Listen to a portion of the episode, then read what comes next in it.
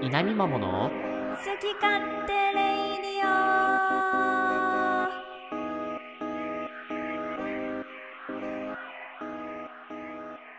おはようございますゲーマーを目指す田舎っぺゆうかっぺと見守り隊長のはじめちゃんです今日から2月のスタートということで今週からこの好き勝手レイディオは月曜日にお引っ越しとなりました僕たちと一緒に1週間のスタートを切っていきましょうよろしくお願いしますよろしくお願いします稲見まも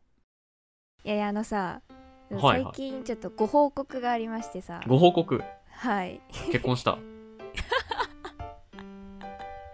すごすぎでしょもう結婚発表するにはぬるっと発表しすぎだ けどでご報告があってさっていうトーンでぬるっとぬいるくけっどとうんうんそうでもぬるっとでいいんよ本当にこれはあぬるっとでいいああそうなんだそうそうそうなんかお正月にさちょっと、はいはちょっとまるっとしてきたなっていう話をしたじゃあなあいしたしたしたしたあのー、分かりやすく太ったお本格的に来 たおーついに来たかついに来てしまったんよおうおうおうあのねこれがねちょっとちょっとねあの原因は分かってるんですおうおうプロテインじゃない、ワンチャンあるんだよそれもうん、取りすぎなんじゃないワンチャンあるかもしれんけどでもその私が腸をいたわるっていう年始の目標を立てたじゃないああ立ててたそうそれでキムチとか納豆がいいらしいよって言ってた言ってたじゃんでこれをご飯に食べてるんだけど最近はよく、うんうんねえこいつらが何を引き起こすかっていうことなんだけど ああ読めた読めためっちゃご飯が進むん よそうやろね。そうだろうね。ご飯進むだろうな。美味しいんだよね本当にで、ご飯はね、炭水化物だし、そうなの太るって言うよね。そう太るって言っちゃった。太っちゃったんですよねあらあらあらあら。そうでもね体重計とかうちないから、うんなんか測ってこう何キロ太ったとかじゃないんだけどああ、なんか感覚としてね。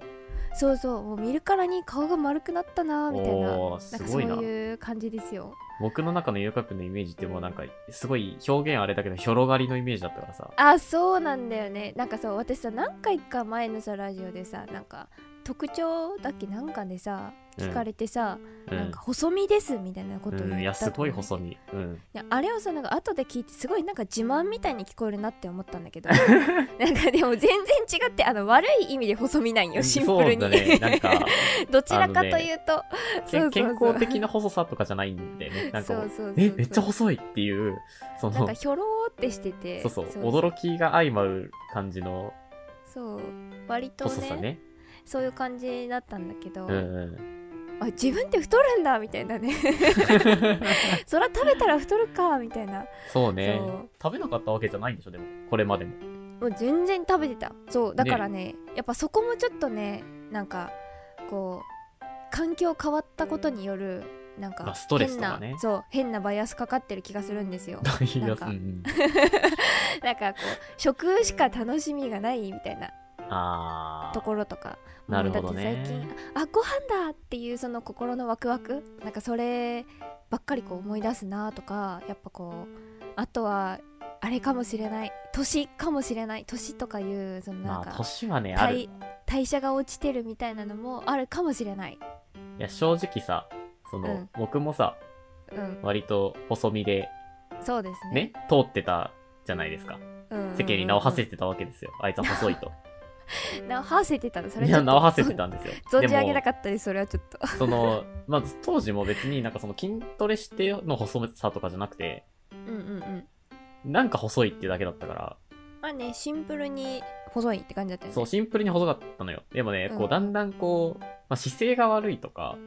そういうのも相まってあ、だんだん気になりだすよね。肉がね。あるね確かに姿勢はあるな確かにうん。うんわ昔かからるなわんだかけど、るその姿勢が悪いのは。猫背、ずっと猫背なんですけど、なんかね、だうんだん拍車がかかってきてるなっていう感じがあって、いやーよくないよよくないね。南マモが太っちゃう 年はね、感じる、やっぱり。あのね、めちゃくちゃ食うように、逆にめちゃくちゃ食うようになったんよ。あらお昼、その、僕もともと朝そんなに食べない。はいはい、はい、一人暮らし始めた頃から食べてないんですけど、うんうんあんまり。昼に、まあ、食べるじゃないですか。最近ね、まずね、朝お腹がすくうようになったんだよね。いやいやでも朝お腹すくよ普通いや、なんかその、10時とか11時とかは、全然前耐えれてたのが、今もうなんかすごいお腹鳴るようになっちゃって。うんで、昼めちゃくちゃ食うじゃん。うんもうやっぱさその、お弁当屋さんでも、もうご飯大盛りじゃないとなんか、食べた気しないみたいな。どうせその午後もお腹すくから、昼にめっちゃ食って、で夜もあらまた食べてみたいななってるのが、原因だなっていうのは僕も感じてますね。 うわーめっちゃわかるわあとその弁当もほら、コンビニとかさ、お弁当屋さんの、唐揚げ弁当とかやっぱ美味しいからさ、うん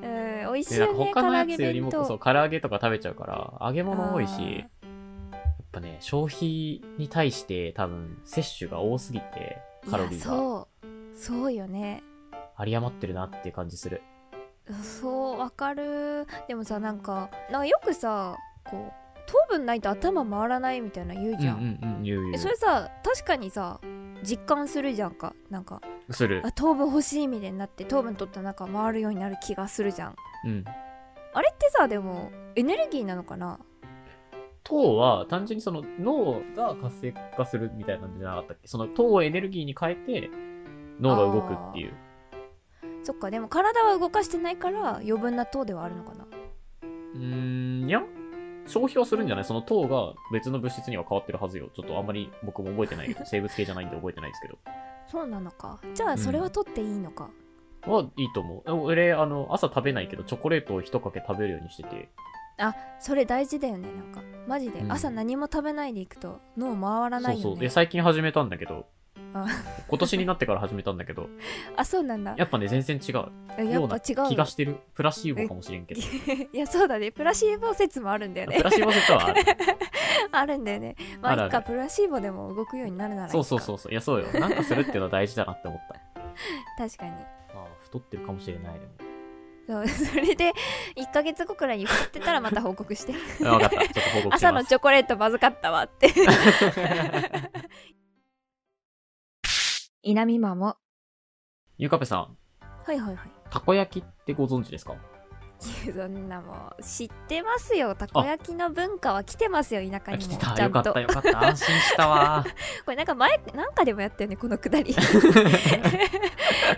だったかななんだったかでなもなんか、食べなんか、時々やるんだけど。あれ食べてますよたこ焼きあ本当ですはか美味しいですよ美味しいですよね自分でやったことありますかはいはいはいありますウインナーを入れるのがやっぱ美味しいよねああ美味しいですね、まあ、そんなたこ焼きにまつわるですねはいはいお便りを一ついただいておりましておありがとうございますあのラジオネームみまちゃんさんからですいつもありがとうございますおーみまちゃんさんありがとうございます自分の素朴な疑問を解決してもらいたいのですがそれは何かというとたこ焼きです、うんたこ焼きを焼く用の丸い穴の鉄板ってたこ焼きを焼く以外に使用用途がないですよね、うんまああの確かその最近のそのアヒージョとかパンケーキを丸く焼くとかは例外としてうんはいであれば疑問になるのはたこ焼きが先なのかそれとも鉄板が先なのかという問題にほたこ焼きの前身となる料理、まあお好み焼きのようなものが存在していて、これを一口サイズにしてみたいから特別な鉄板を作ってくれってなったのか、うほなんか、今度、丸い、こう、なんか丸い食べ物をこう作ってみたいから、なんうかん、一旦これ鉄板を作ってみてくんないっていう、その鉄板を先に依頼したパターンなのか、あーっていうのが、まあ自分のちょっとしたクエスチョンですと。ぜひ、博学のはじめちゃんに解決してもらいたいとお願いを申し上げます。とのことです。いやねおー知らない。 知らないんですか博学知るわけない。思っ名たをことな馳い。せているはじめちゃんでもわからないでも、そのお便り読んだ時に、あ、確かにと思って、うんあの、確かに速攻で調べました。その、おまあ、はじめちゃんにね、解決してほしいっていうのもあったので、うんうんこれまあ調べなきゃと思って調べました。そしたら、あの、論点はそこではありませんでした。おろそうなのかうん。なんかその、たこ焼きっていうものがそもそもたこ焼きじゃなかったみたいなんですよ。はタコじゃなくてなんかうん。そう、大阪には工業地帯とかあるじゃないですか。はいはいで、うそんこにこう、出稼ぎで地方から出てきた人たちが、うんまあ、屋台をね、出してて、なんか、ラジオ焼きっていう、食べ物ができたんですね。ラジオ焼きはい。で、そのラジオ焼きっていうのは、その水で溶いた小麦粉を丸くて小さくて、まあ、くぼみが並んだ型にこう流して、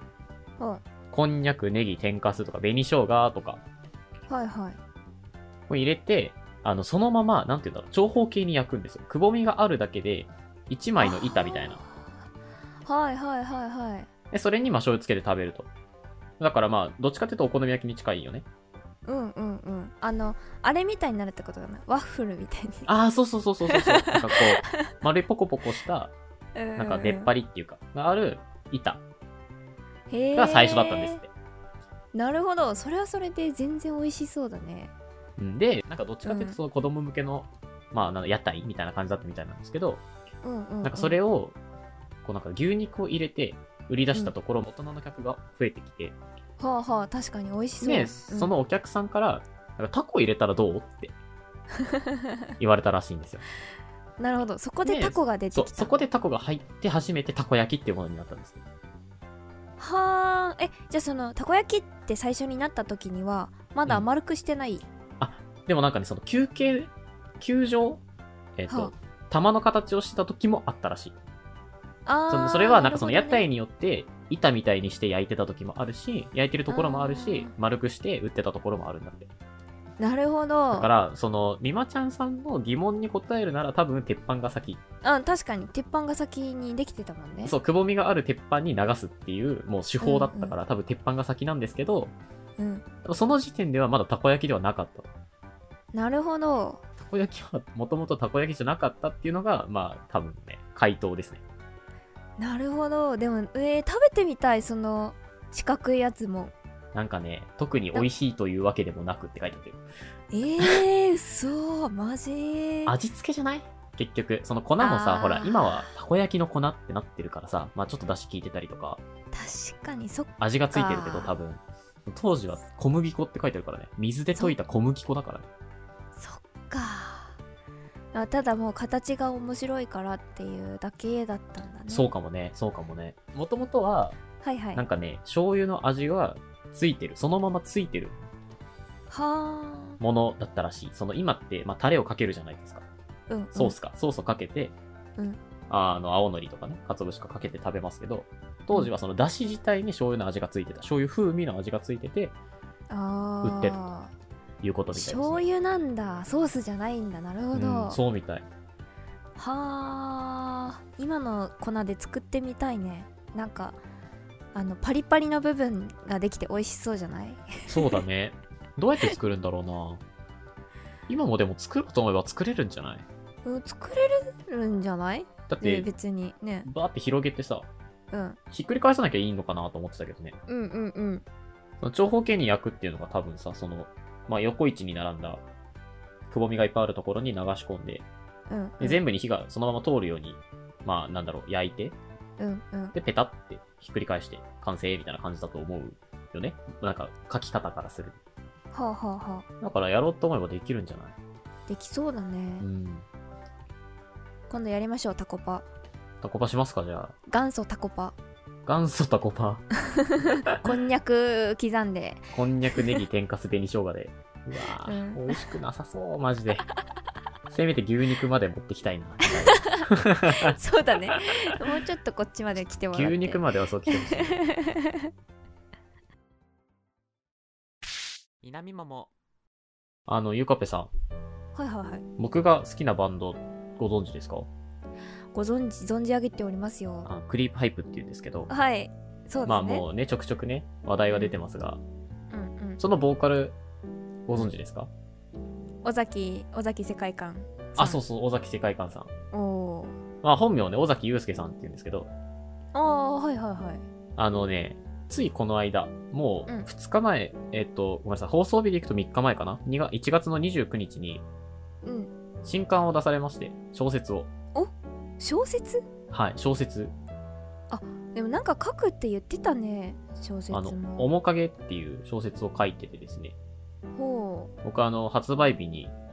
まああの、電子書籍で買って読んだんですけど、ももう読み合ったう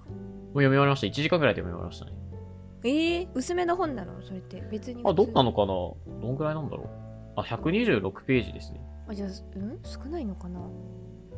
あ、でもなんか、スッと読めました、結構。うーいはなんかね、僕がその、あんまりたくさん本を読んできたわけじゃないんですけど、あはうーん、読んでて似てるなって思ったのは、あの、女生徒っていう太宰治の本があって、あ太宰治あの、なんかね、ずっとうん女の子の一人称視点でずっと描かれてるんですよ。はいはいはいで、もうなんか切り取ってるのは本当に1週間とかなんかその程度のことなんですけど、うんまあ自分のそのなんか周りのはことに対していろんなこう、なんだろうな、感受性豊かに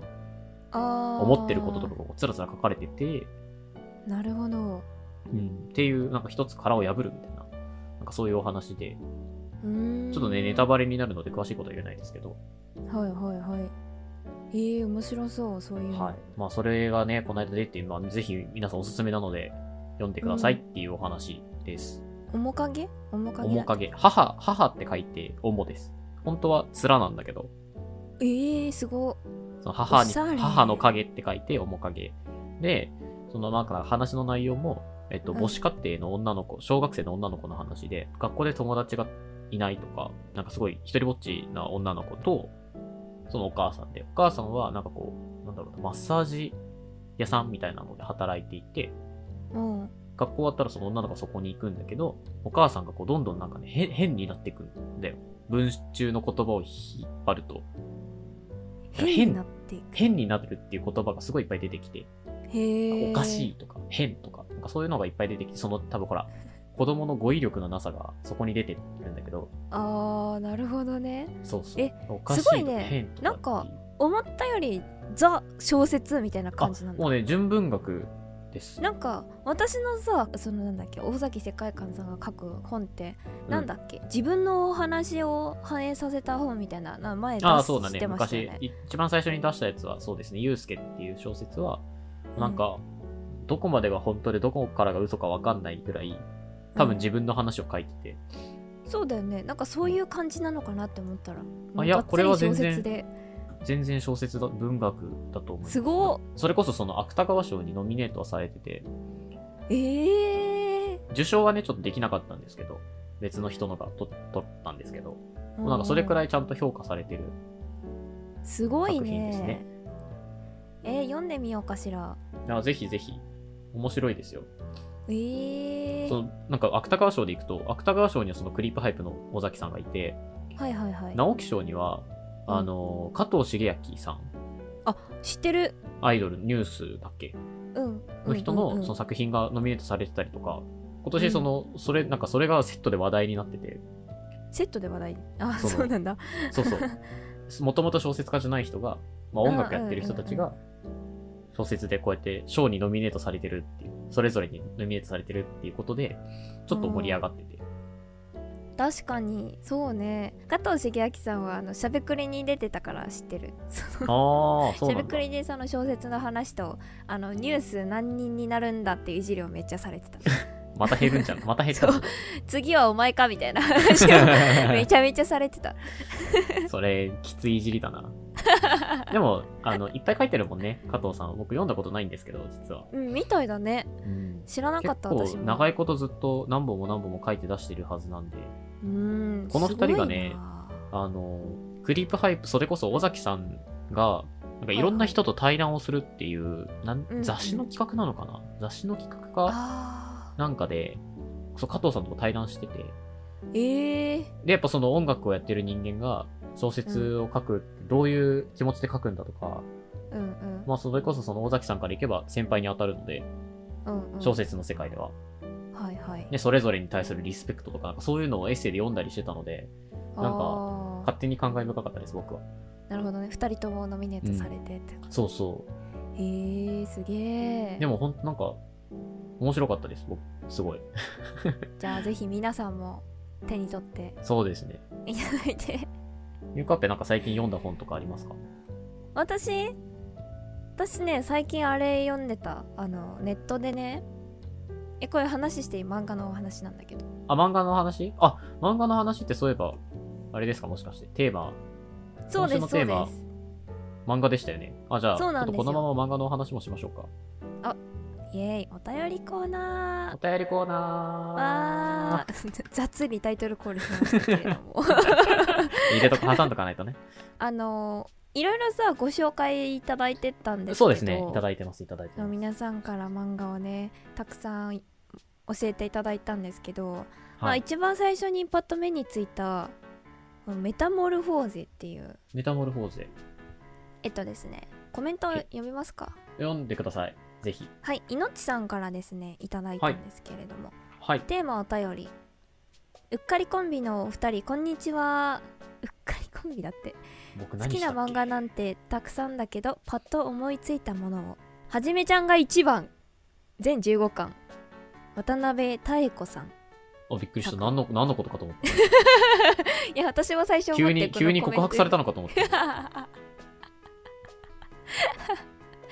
5つ子を弟に持つ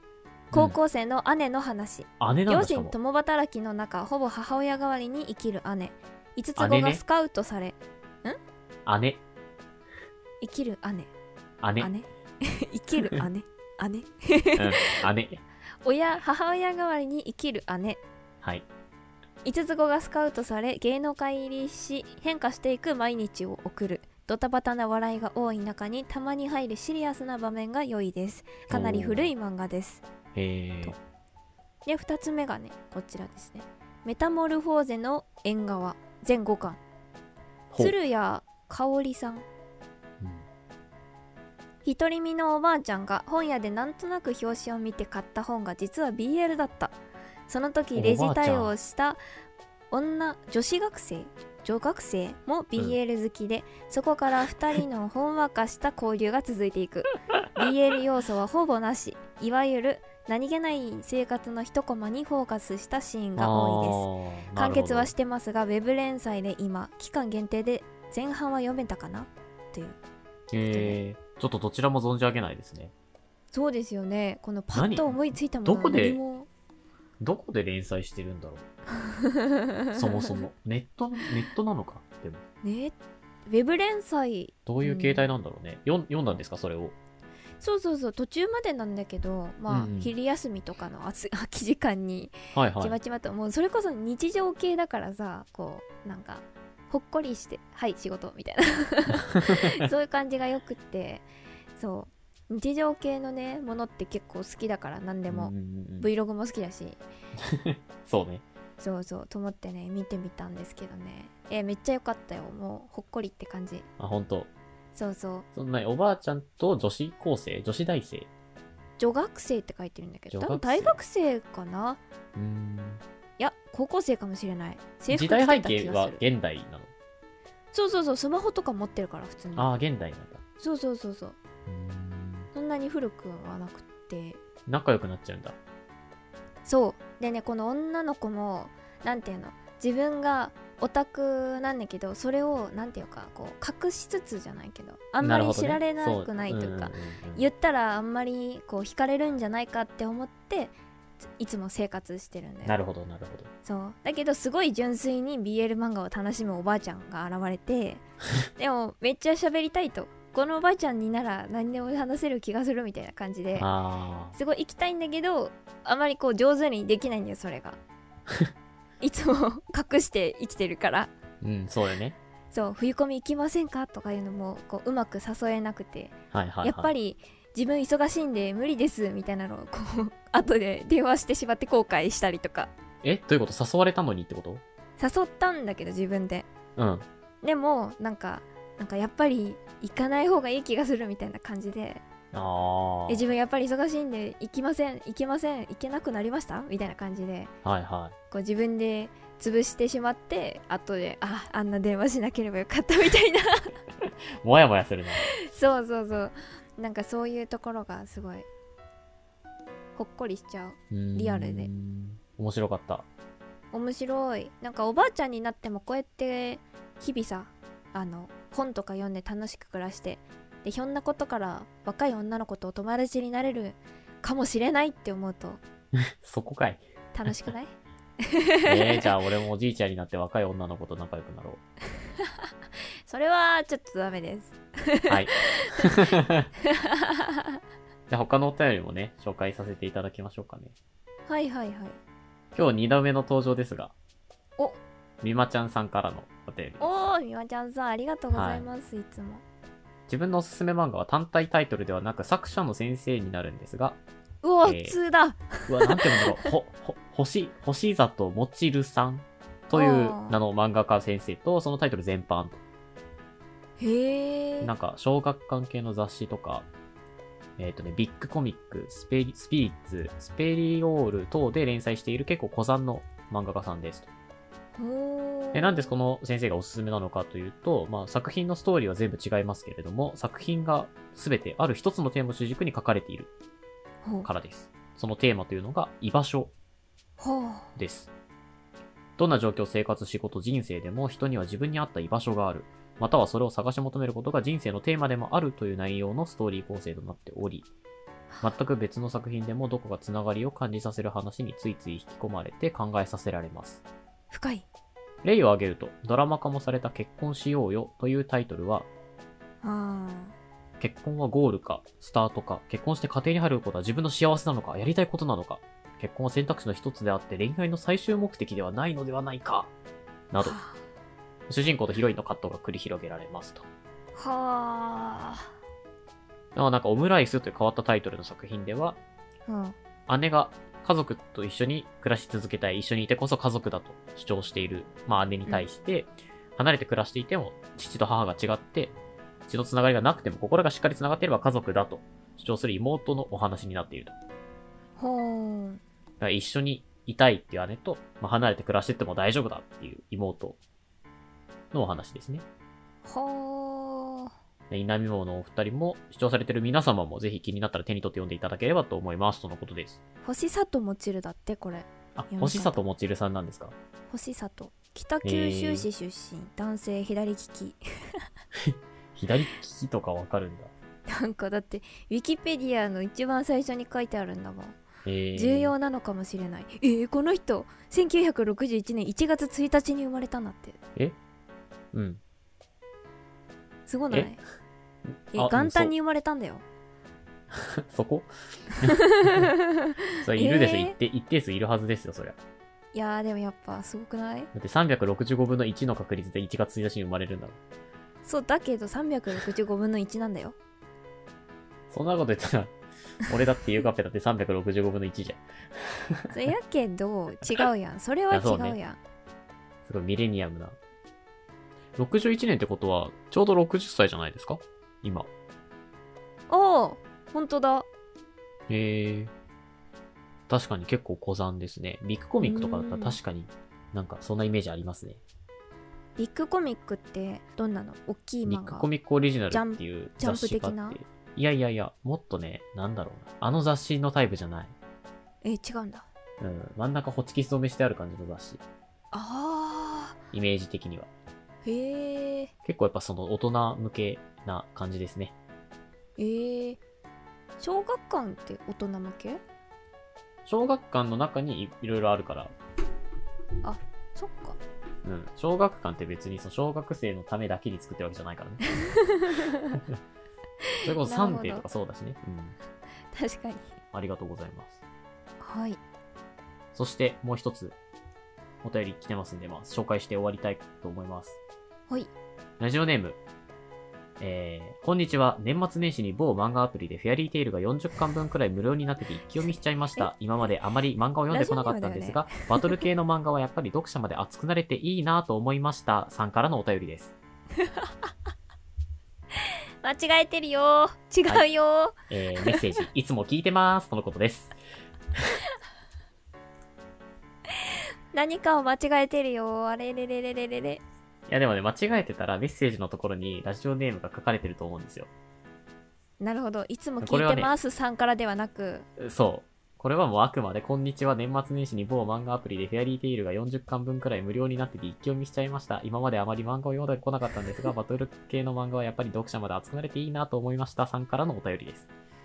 なるほどどこに ここにこれに回答すればいいのかなそうね、いつも聞いてます。ありがとうございます。ありがとうございます。はい。ということでね、今週もお便りをたくさん紹介させていただきました。ありがとうございました。ありがとうございました。あの、今月からですね、ちょっとお便りのスタイルも変更して、うん。あの、今月のテーマということで、うん、うん。あの、設定をさせていただきたいと思います。おー。まあ、というのも、毎週毎週。週変わるとですね、はい。まあ、僕たちも大変だし、はい。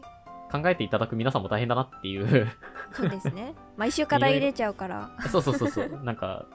ね、週末課題みたいになってるんで、はいはいはい。まあ、毎月のテーマということでね、思いついた時に送っていただけたらいいかなと思います。そうでですね。多分紹介する数も、まあ、週に1個とか、まあ、ちょっと分散させながら、はいはい。ソーシャルディスタンスを取りながら、お便りのソーシャルディスタンスを取りながら、あ そのうですね。映っちゃうかもしれないから。そうそう、ん紹介させていただきたいと思いますので、すねあの、その、そこのところ、はい。そこのところよろしく。よろしく。まあ、何回送っていただいてもいいですよ ね。思いついたあ、時にそうですね。。ですね。思いついた時にね。ということで、はあいの、全然今月のテーマをゆかぺさん発表をお願いいたします。はい。今月のテーマ。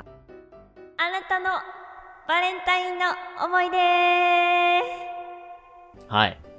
はい。 2月ですね。もう。 2月なんですよびっくりしましたスーパー歩いてたらさあなんかもうすぐ節分みたいな音楽流れててそっか。もう節分とマかジか数日後じゃん。マジかってなっやたっべー。でも、ゆかっぺのバレンタインの思い出ってあれじゃん。なんかね話したよね一回ね あの、なんだっけ、なんとかトリュフみたいな。なんだっけなチョコフォンダンチョコラですあ、それそれそれ、フォほンんな、ショコラじゃないダンチョコラあショコラでしたごめんなさい それでお腹壊させたっていう、そうそうそうそう過激な思い出があります ね。はい。お便りは、まあ、いつものように、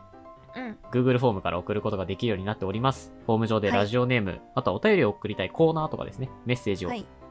あの書いていただいて送ってください。もちろん、あの YouTube のコメントとか、Twitter の DM とか、もうあの、ぶっちゃけどこからでも大丈夫です。はい。はいえー、靴箱にもう溢れるほどのチョコがあってもうドバドバってもうチョコかぶって大変だったとかうーん本命の男の子に告白して振られちゃったとかね。とかねそういう皆さんからのバレンタインの思い出お便りお待ちしておりますこの番組は僕たちの YouTube チャンネルと Podcast にて配信をしております。YouTube ではゲーム実況もやっておりますので、ぜひそちらにも遊びに来てください。なんか今日かしもかしこまってるななんか 急に YouTube でご視聴の方はチャンネル登録高評価もよろしくお願いいたしますそれではまたお会いしましょう。さようなら。さようなら一週間頑張れー。